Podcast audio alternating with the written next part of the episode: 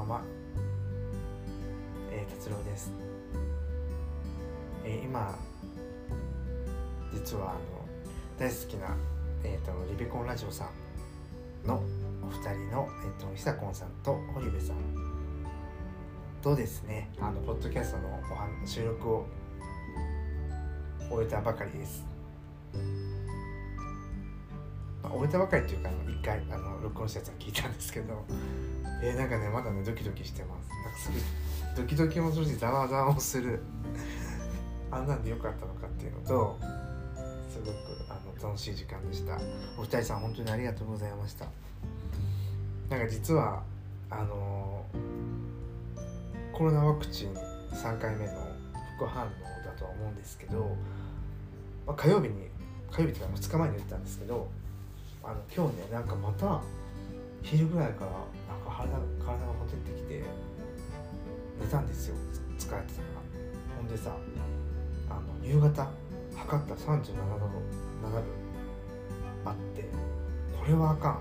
やばいと思ってさあの鼠径部と両脇と首の後ろとおでこに冷えピタを貼ってなんとかしてちょっと熱を下げたいということで思ってたんですけど約束の時間になってしまって熱のあるまま始めたんですよポッドキャストで不思議ですね。なんかポッドキャストのさお話が終わったら熱上がってました。でふたあのオンラインのビデオでやってたんですけど2人にバレないように脇の下の冷えピタ撮ってました。いやすごいね。なんかドキドキってすごいね。なんか特効薬でした。嬉しい。であとなんかちょっと食欲もなかったんですけどしんどかったから。なんかすごくお腹空いて終わって聞きながらご飯食べました。すごい。嬉しい。何の話って感じですよね。何の話これ。なんか今世界がすごく輝いています。楽しい夜でした。でねあの2つ残念なことがあってなんか僕もウキウキドキドキがちょっと溢れ出してしまってなんか僕ばっかり喋ってた。なんか2人は結構穏やかな方方々なのでそうあの2人の良さを最大限引き引き出せてなかったような気がします。そこが反省点一つね。でもう2つ目は僕さ携帯で携帯であのズームで撮ってたんですけどなんか僕あんまり携帯やって録音できないのかな知らないけどまとりあえず iPad のアンカーのアプリでそれの音声を取るっていう感じだったんで結構なんかあの昨日実は友達にねや一緒の同じ環境でやったら結構ちゃんと撮れてたからまあ今日もこれでいこうと思ってたんですけどなんか2人の声がねすごくね小さいの。僕の声めっちゃでかい。ああやってしまった。というのであのちょっと聞き苦しいとは思うんですけど本当にちょっと残念な回残念な音声なんですけどあの聞いてくれたらすごく僕も嬉しいです。えっとあとリベコンラジオさんの、えっと、堀部さんと久子さん今日は本当にゲストに来ていただいてありがとうございました、ではちょっとね聞き聞き苦しい点もあるんですけど皆さんもちょっと耳を澄まして聞いてください、えーでは、えー30エピソード35エピソードとか言ってたっけ？言ってないけどあのまあまあまあちょっと待って。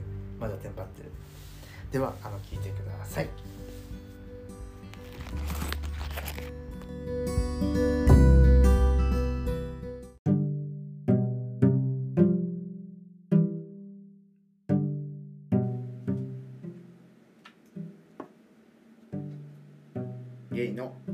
散歩はさておき達郎です、えー今日はですねあのすごく緊張していて今もドギマギしてるんですけど、まあ、それはなぜかと言ったらですねあの大好きな僕のポッドキャストリベコンラジオさんから、えー堀部さんと久子さんが来てくれてます。じゃあお二人あのどうぞご紹介をお願いします。あの自己紹介お願いします。あ、えっ、と、じゃあ僕からで。えっ、と、堀部です。えっ、と、普段は、えっ、と、ポッドキャストやったり、ツイッターをやったり、えーしています。えーはい。よろしくお願いしよろます。しくお願いしますはい。はい、えー、私はひさこんです。まあ、えー、ツイッターやったり、ポッドキャストをやったりしてます。じゃないですけど、初めてあの他人の番組にゲスト多分あそうなんですか？来てみましたので、すごい。あの緊張しておりますけれども、すごい。あの楽しく会話ができたらいいなと思っております。はいよろしくお願いします、お願いします。ああと新宿読書会っていう読書会もやってます。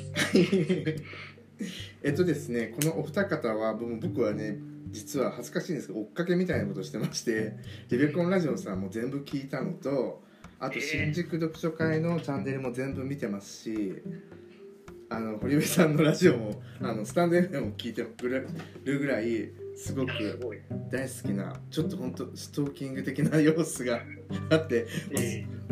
恐ろしいんですけどなんでまずじゃあなんで僕がお二人のあのあれこれが好きかと言ったらあの、まあ、僕はね基本的にいつもぼーっと生きてるんですけどなんかあの気づきのない人生だなっていうのは常に思っていてリベコンラジオさんはですねいつもなんか新しい視点を僕に与えてくれるっていう番組で本当に聞いててドキドキするような番組なんですけどもお二人からお二人どうですか？あの初めての僕ゲストだと思ってゲスト会だと思ってなかったんでちょっと僕も緊張してきました。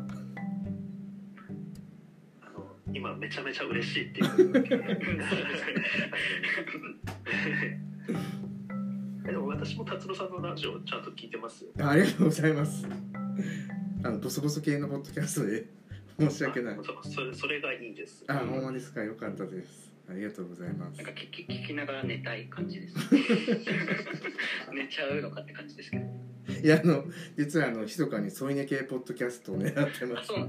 です。そうそう。いやでもいいですよね。なんかあれってなんかスマホの画面とか見なくても聞けるから、うんうん。なんかそういうね系でやってこうっていうのはいいですよね。まあ、お二人がなんでそのリブコンラジオを始めたかとかも僕ポッドキャストで聞いてるんで知ってるんですけどでなんか そのお二人の距離感が僕ね絶妙だなっていつも思っていて僕その距離感がゆえのあの良さじゃないかってずっと実は考えてるんですけども、まあ、もちろん仲良くないわけじゃないんでしょうけどあこれあくまで僕の意見ですけどなんかなんだろうなすごくお互いの知識をフルに生かしてなんか2人の間をいろんな言語が渦めいてる感じが僕たまらなく好きなんですけどいろんな思考とか感情があるのがたたまらないんですけどなんか2人でポッドキャストやる時ってなんか意識してることってあるんですか？多分お互いに別のフィールドがあるじゃないですか。けれどもあえて一緒にするっていう時になんか意識してることってあるのかなって実は前から気になっていたんですけどあるんですか、まあ、なかったらなかったで全然それはそれでいいんですけど。ありますか、ひさこんさん？あ であのいやなないんですけど、うんうんうん。あの だから堀部さんに聞こうかなと思って今 堀部さんが聞いてきたんで多分堀部さんもないのかもしれない。いやない、うん、いいと思う。ないであれだけいいものが作れたら。うんなないあまあああるとしたら、うんまあてかなんか僕結構なんか人生においてなんですけど、うん。うんなんかそのこだわりを持たないようにするえ感じですかどっちかっていうと。だからまあなんかあのもちろん全部の意見が一致するわけじゃないし、ー、うん。あのえって思うこともあるけどその時はでもなんかそういう視点もあるんだなっていうな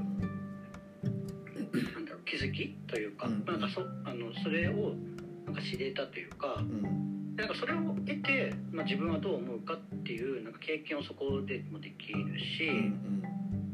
まあ、そういうのがあるからなんか結構なんかいつまでやっても飽き飽きない。自分たちとしてもなんかまあ飽きないっていうか、なるほど。なんかそれ聞いて分かりました。でも僕もそう言われるとなんか自分の意見を言うようにしててうん。うん。なんか世間の意見世間によくある意見に寄り添うんじゃなくて自分はこう思いますっていうことを言うようにしててうん。でもそれを言っても堀部さんってうんうん。あんまり否定はしないっていうか、うんうんそのこだわりがないって先ほど言いましたけど、あの否定はしないしあの簡単に同調もしないみたいな感じ そうそう。僕そこ結構気に入ってるんですよね。あのそれがいいかもしれないって思いました。なんかお互いになるほどとか言ってるけどなんかそのなるほどな時カッコが必ずあってハテナが見えるんですよね僕には。今本当に今お互い分かり合ったのかなみたいな。あーまあうん。確かに。まあでもなんかそうなんか分かり合えないものって思ってるっていうか、うんうんまあなんかそのなんかいろいろ多分積み積み上げてきてのん。なんかその発言だけ聞いとったら今あのあれかもしれないけどまあいろいろなんか多分経験も違うしバックグラウンドもあるから、うん。だからなんかそのこと自分がその同じ発言をするのともまた違うんだろうなみたいな思って。なるほどなるほどっていう感じ。いやけど本当に面白い。なんか、うん、僕もいつも「なるほど」っていつも聞いてるんですけど。あ そうは考えなかったみたいな。ああ、えーなんかそんな楽しみ方をされてる人がいるのは。え多分皆さんそうじゃないですかねお二人のラジオ。またまたそんなこと言い出してとか思ってますよ。またえまたそんなこと言い出したけどどうすんの今日の展開みたいなことを思いながら 聞いていて。あけどー本当にあさっき堀あの久子さんもおっしゃってましたけどなんかそのうんお互いになんか認め合ってる感じが僕すごく好きでいいなと思っています。ありがとうございます。なんか褒める会になっちゃって申し訳ないんですけど。あでもそうあのもうその哲夫さんの聞いてて、い。いなと思うところをなんか素直に思うのは、はい。なんか好きなものが多いうんっていうか好きなものに対してすごいまっすぐうん。な人だなってすごく思います。だからなんかそうまあでもなんか単純にそのいろんな人の好きな話好きなものの話してる時ってやっぱり嫌いなものの話してるよりかはうん。その人がその人らしくなれると思うんですけど、はい。なんかそこにさらになんか本当に好きなもので正直で多分なんか自分の感じみたいなところも結構正直だからなあのなんか結構直近の回とかもなんか急に終わったりとかするんですけどでもなんかそういうところ含めてなんか自由でなんかいいなんか平和的にななんか気持ちになるというかなんかあのなんだろうあのむむずむずしない？うん安心して聞け聞けるポッドキャストだな。ありがとうございますそうですはいいろいろなんか抽象的なものを並べてしまったけど。あいえいえ多分あのあのポッドキャストすごく抽象的な 様子が大きいので。なんかでも何を大事にして喋ってるみたいなのってありますか達郎さんに？ああなんかね僕ね実はそのあまりいまだに、まあ、もう34回ぐらいで今日35回目になるんですけどポッドキャストする意味って何なんだろうっていうのは実は常に自問自答していてなんで僕がする必要があるのかとかでみんな聞いて何の意味があるんだろうとかっていうのは実はずっと思っているのでこれ言ったらちょっとややこしくなるかもしれないんですけどなんだろうねなんだろう。なんか僕のそのポッドキャストはなんか誰かのためじゃなくてもしかしたら自分のためなんじゃないかなっていうのがあって、まあ、まさにその自分の記録その mixi の日記昔の日記読んだりとか、まあ、僕はそのずっとあの昔詩を書いてたりしてたのでそのそれを読み返した時になんかすごく心がくすぐったいというかなんかあまり僕らも基本的に人間って前を見て生きていく生き物なんですけどもあまり過去ってもうなんていうんですか振り返れない。このやることが多い人生において。なんですけど振り返るものがあるのって僕すごく素敵なことなんじゃないかって思っていて。だからまさにもう本当に本当自分のためのかもなのかもって思ったらなんか聞いていただいてる方にすごく申し訳ないんですけどうん、なんかだからポッドキャストを多分なんでするのかっていうのをずっとこれからも考えていくんじゃないかなって感じですかね。だから大切にしていることっていうかはうんまあなんだろうね。まあ自分が心地のいいものを作るっていうか、うん、じさっきも堀部さん言ってくれましたけど好きなものが日常にあるっていうことの大切さみたいなのをなんか話していけたらいいのかなみたいな今今ちょっとこれ思ったんやけど。いや本当ね何も考えごめんなさい。本当に何も考えてないんですよ僕ポッドキャスト。けどいつも自問自答はしてますよ。うん。うんだから何とも何なんでしょうねこのポッドキャスト。なんかでもそそれそれでなんかああいう感じのなんか仕上がり雰囲気になってるんだったらそれはそれですごいんじゃないかなと。まあそうですね。聞いていただける方もいるんで、うん、まあラッキーです。ラッキーだと思います僕は。ただ純粋に。うん。うんラッキー。ラッキまあ、なんか達郎さんとたまに友達の方がラジオにいらっしゃるじゃないですか、ーはいえなんかすごいいろんな方いるなって思って。あのなんか幅広いというかうん。えこんな人こんなことしてる人も友達なんだみたいな感じたりする。でなんかなんていうのなんかいろんな人が周りにいるんだなって思いました。いや本当におかげさまであの楽しい生活を送れてると思います刺激にあふれたあのそうですね。面白いです。すいませんなんかあんまりそのポッドキャストについてあんまり考えがどうしても深まらなくて、うん。うん。えちなみにその、まあ、200回も超えたお二人なんですけど、うん。ポッドキャストを続けるすごいまず200回続いてることも僕すごいなと思うんですけどそれってもう初めの頃と始めた時のなんて思いとかなんか変わってきました？あのまあ勝間さんに関しては多分ベースにあると思うんですけどややり続けた変心の変化みたいな。まあどうなんでしょう。でも話すことが常にあるから続いてるっていうのはあるというかうんうん。何話そうみたいなのがあんまりないので、続いてる感はありますねそういえば。確かに最初からそれは言ってましたよね。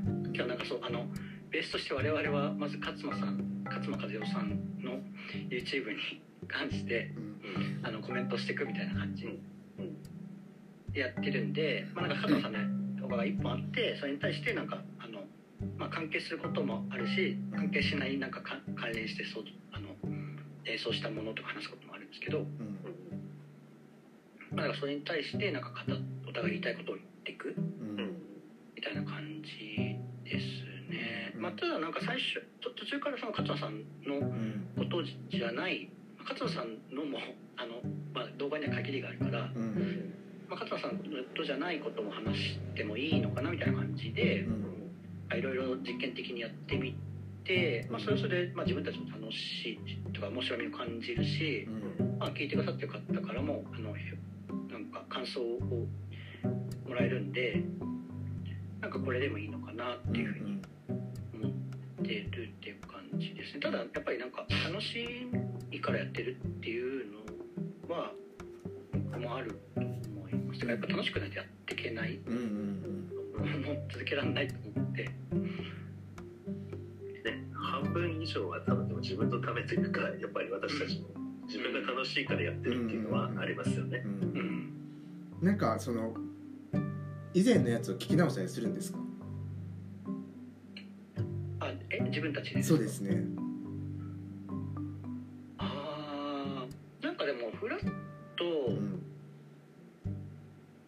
聞きなんかでもあの毎回毎回聞いてってわけじゃないんですけど、うん。ちょっとなんかあそれこそ感想とかもらった時に、うん。この回聞いてこういうふうに思ったみたいなことを言ってそもそもどんな回だったかなみたいなのを思い出してから聞いたりとかはあったったりする、まあ、やっぱり結構言ったこと忘れてたりするんで。そうですよね。そういう意味でそうそうなんか新鮮な感じできあの聞き直して、あなんかこの時の自分はこういうかんこういうふうに考えてたんだなみたいなとか、うんうんうん。で今の自分との差みたいなのを感じられたりでなんか面白さとかはあるかもしれないですね。まあなんかすごい頻繁に聞き返してってわけじゃないんですけど、うんうん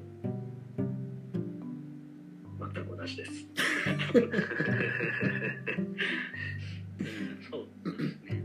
結構取って出しな感じですよね。あの気持ちとしては。うんもうあとはなんかもう任せたみたいな。あのそうそう。あのあとはもうあの聞いてくだす聞いてくれる方にうん。委ねたみたいな感じで。うんうん撮った後は出してます。達夫さんはどどうですか？なんかね昔やり始めた頃は聞き直してたんですけどうん。最近はなんか聞き直すことはなくなったかな。なんかその自分が一体どういうふうなテンションでポッドキャストを話してたかなっていう確認ぐらいであの前のやつは撮ったりするんですけど、うん。なんかあと聞かざるを得ない時とかあって。聞かざるを得ない時。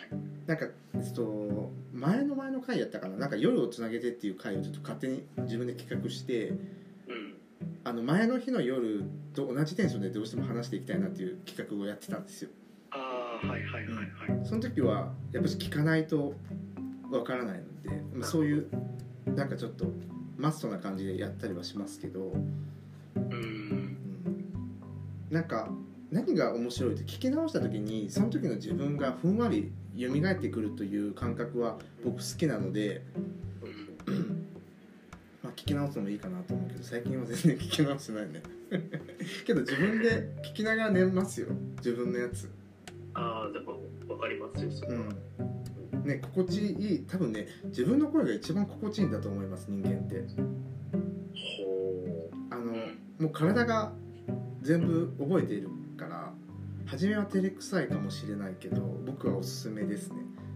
ううん。うん確かにでも本当にやりたての頃は、うん。まあ別にそのラジオに限ってることじゃないけどやっぱ聞いてるあじゃあ聞いた声とうん。頭の中自分が持ってる声って全然違ううん。でなんかそこの差またそれって多分本当になんか多分人間の耳とか声のあの使用上そうなってるって話だと思うんですけど、まあ、そこに差があるからなんかみんなびっくりはすると思うんですけどなんかそれを超えるとうん。別になんか普通になってきて、そうそうそうそうそうそう、うん、まあなんか馴染むというかなんかそういうのはありますよね。うん。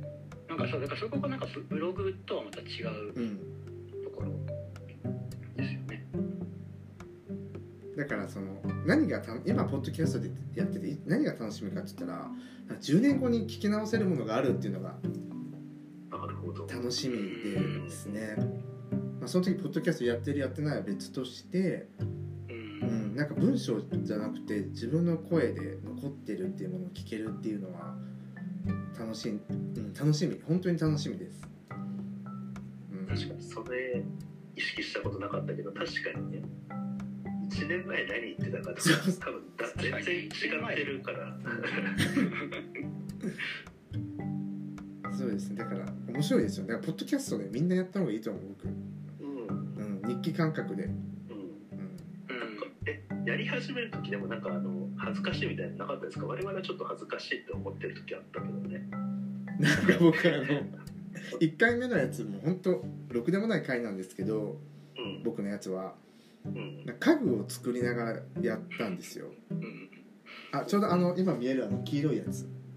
ああそうあれをそうです。あれを組み立てながらやったんですよけどなんか僕ああいうの作るのがすごく苦手なんですよね。うんうんうん。だから緊張してる場合じゃなくてあの話さなきゃいけないしあれも間違えないで作らないといけないっていうのがあってうん緊張は多分してなかったですね。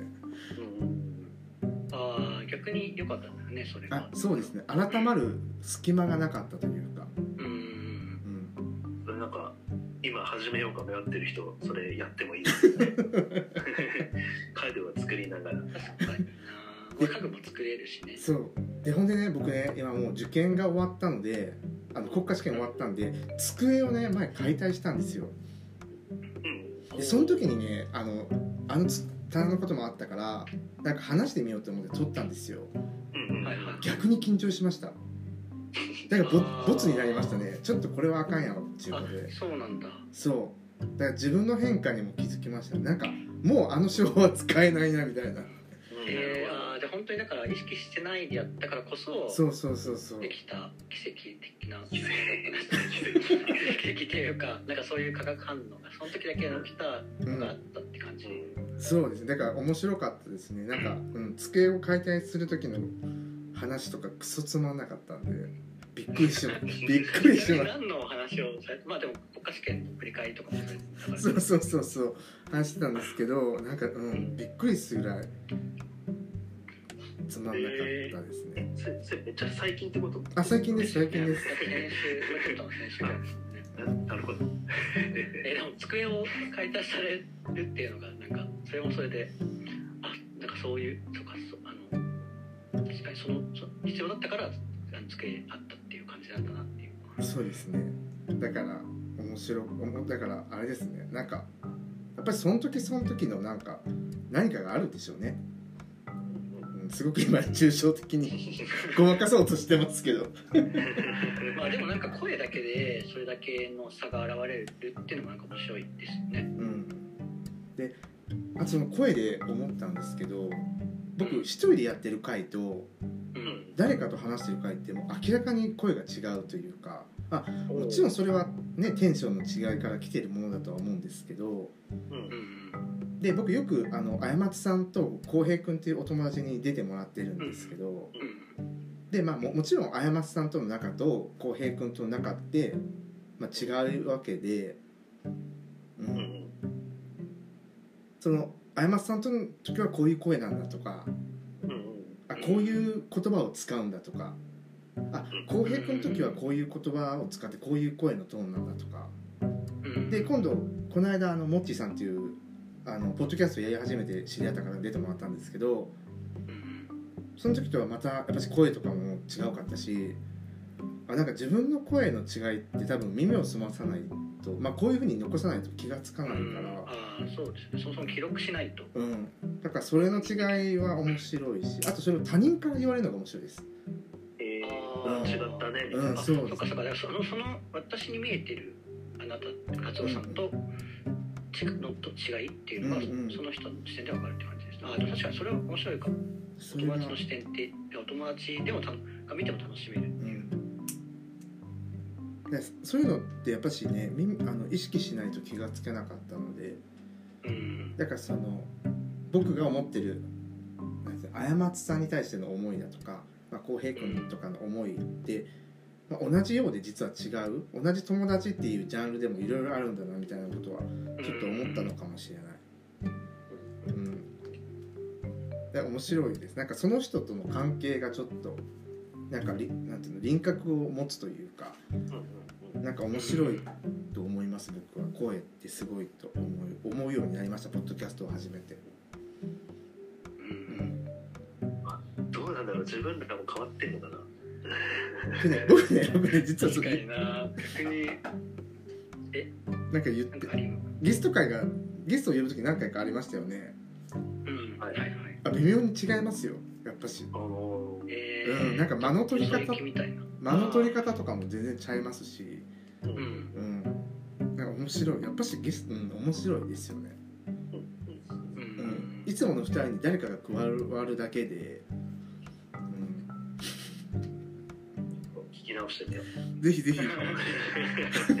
ちょっと改まってるのかなあでもやっぱりなんか僕あの達夫さんののきあのポッドキャスト聞いてても、うんはやっぱりあの関西弁と、うん。その共通語っていうかあの関西弁じゃないとその標準語の,、ん。のなんだろう。多分なんか自然と出出ちゃううん。とか、まあ多分そのあのお友達と話す時は出るとかなうんのか、なん。かそこの切り替わりみたいなのでうん。やっぱりなんかそのなんでしょうなんか安心しているのかなとかうん確かに。確かにそうそういうあの差が現れなんかあの明確に言葉の使ってる言葉で変わるから、なんかそれってあんまり僕僕にはない感覚なんですけど、うん。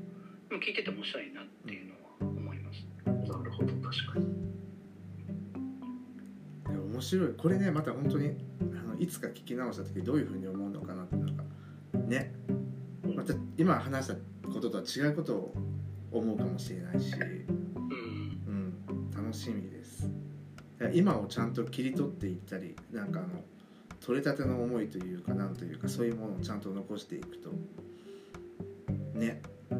振り返るところが増えていくのでいいんじゃないかな。そうですね。我々もそうですね。他の方の番組にお邪魔した第1回なのでそういえばそうでしたね。いやいやいやそのこんこんこんなって言ったらあれですけどね僕のところが初めてと僕思ってなかったのでびっくりしました。本当にありがとうございます。出ていただいて、はい。なんかねその出会いが、うん、そうあそうそう。な我々のなんでしたっけ出ね会いがあの一応ツイッターのスペースっていう機能でうん。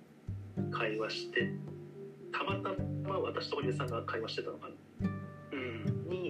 達郎さんが参加してくれたんだと思うんですよ。うんうん確か。うんそうですよね、それは内向型飲み会をやりたいですみたいな話を多分してた時に達郎さんが参加してくれてあのなんかその時にすごいあこいつ面白いこいつね面白いなと思って面白いやつ。うん面白い女みたいな。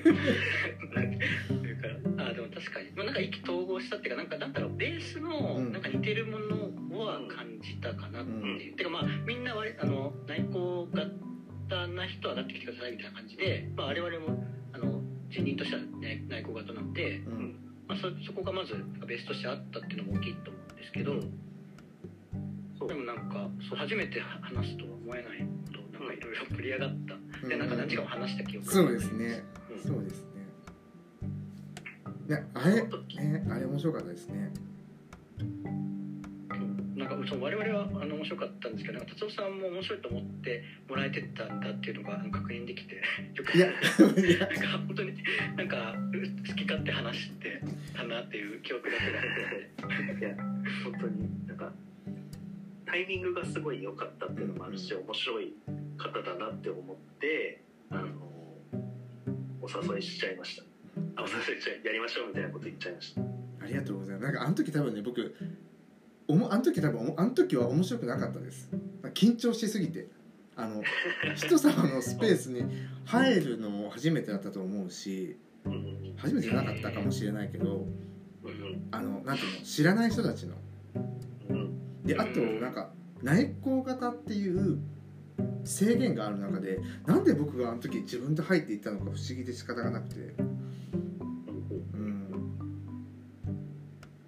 白いなとは思いますけど多分お二人が内向型とかいう、まあ、までは多分自分ではそんな意識なししてなかった言葉なので、うん。うん。そまあ、それに気づけたっていうのも面白いですけどやっぱしけどあの時めっちゃ緊張してましたよ。ずっとあのそわそわそわそわしてたのを今思い出しました。えーでも面白かったです。なんかでもすごいなんかあのまあ、緊張されちゃうかもしれないなんかあんまり気を使ってないというか気を使ってないっていうか、なんだなんかなんかあのてかまあこんだけ話しといて、なんか内向型なんだみたいな感じなんですけどなんかあんまりなんか喋ったりするの実は好きじゃないみたいな喋ったりするの好きじゃないなんかあの確かねスペース中も言ってたんですけどうん。あの喋れるんだけど、うん。うん疲れちゃうみたいなこと。そうそうそう。初対面の人とすごいペラペラ喋れるんだけどそうそうそうそう実は疲れちゃうんだみたいなあそうそういうタイプだよねみたいな感じにみんななったというかうん。内向型ってなんか喋れないわけじゃないというか、うんうん。うん。そういうのあるよねみたいな話になったありりとかましたね。しまして、うん。それが多分初めてのあれでしたよね。うんね。懐かしいですねか今でも緊張してきあれが蘇ってきますけど。記憶にはやっぱり残ってるでまあそのあれですよねそのお散歩の話をしたんですよね。うん。あれぜひあのやってほしい。何ですかお散歩内向型お散歩ですなんかありますよね。あそう散歩会みたいな。そう散歩会散歩会ぜひ。なんかそもそもなんか内向型の人って散歩が好きなんじゃないみたいな話が多分あっ しててたしてた。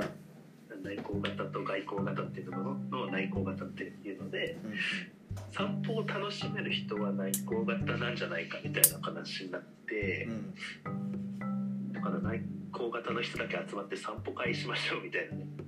ね。話してましたよ。してましたよね。でそれであの久子さんねあの夜散歩している時にスペース開いていただいて、最近やってます。うん。あれすごくいいと思います。だから皆さんぜひあの 久子さんがやってたら参加してほしい。シニア散歩部。そうですよね。あれいいと思います。あれ本当に僕副部長になりたいぐらいなんですけど。なってください。まあそんな感じであの僕たちの出会いがあったわけですけどもまあ、それ以降あのお二人のあのリベコンラジオさんの動向をずっと追いかけるっていうことが始まったわけで。えでもそこから全部聞いてくれたってすごいなってなんか単純に思いました。結構話数があったの。いや面白いですよ。本当に面白い。みんな聞くべきだと思う。本当もう一回言いますね、えっと、皆さん。え新宿読書会チャンネルの YouTube とあこれえ堀部さんこれ言っていいんですか？え？あ自分の、あまあ別にあのでもはい本当にやってるだけですけど。リベコンラジオさんとあのスタンド FM でしたよね。はい。はい、えあの堀部さんで出てきます。ぜひあの聞いてみてほしい。なんかね、僕あの面白いポッドキャストはいっぱいあるなと思うんですけど、なんか興味惹かれるポッドキャストって実はそんなないんじゃないかなと思っていて、まあ、まさにお二人のやってるやつがそれだったんで、あの今後もよろしくお願いします。いえいえ。無理やりな展開ですけど じゃあ最後のちょっとねもう時間もそろそろなんでちょっと最後聞きたいことがあるんですけどお二人は散歩が好きですか？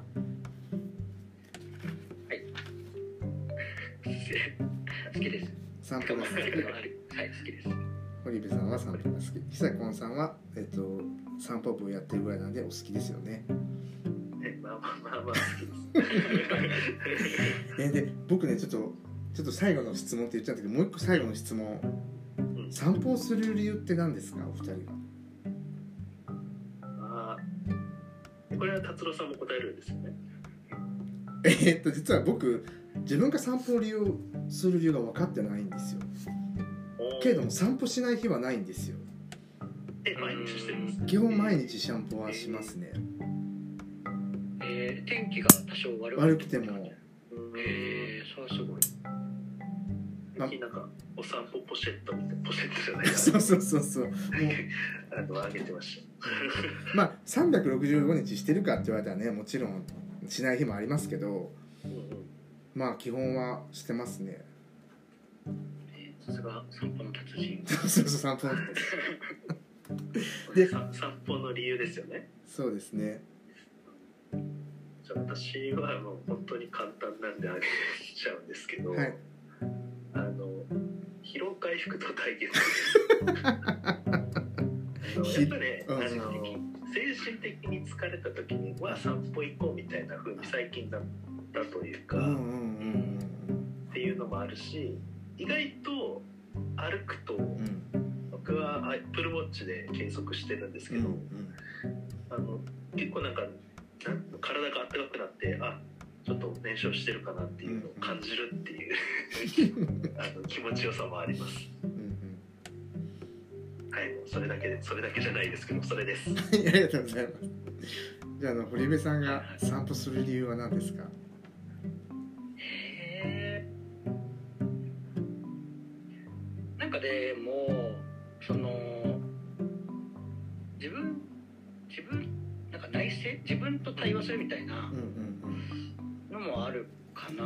まあそれなんででも別に座ってたってできるじゃんってあるかもしれないですけど、うんでもなんか自然とやっぱ歩いてる時の方が、まあなんか景色も変わるしいろいろ考えるんですよね、まあ、だからなんか別にあの困った時もそうだし普通の気分の時もそう、まあそまあ、楽しい気分の時はその楽しいこと考えるし、困った時はなんか独り言でなんかブツブツなんかその悩みを出しなながらなんか喋ったりとかするけど、うん。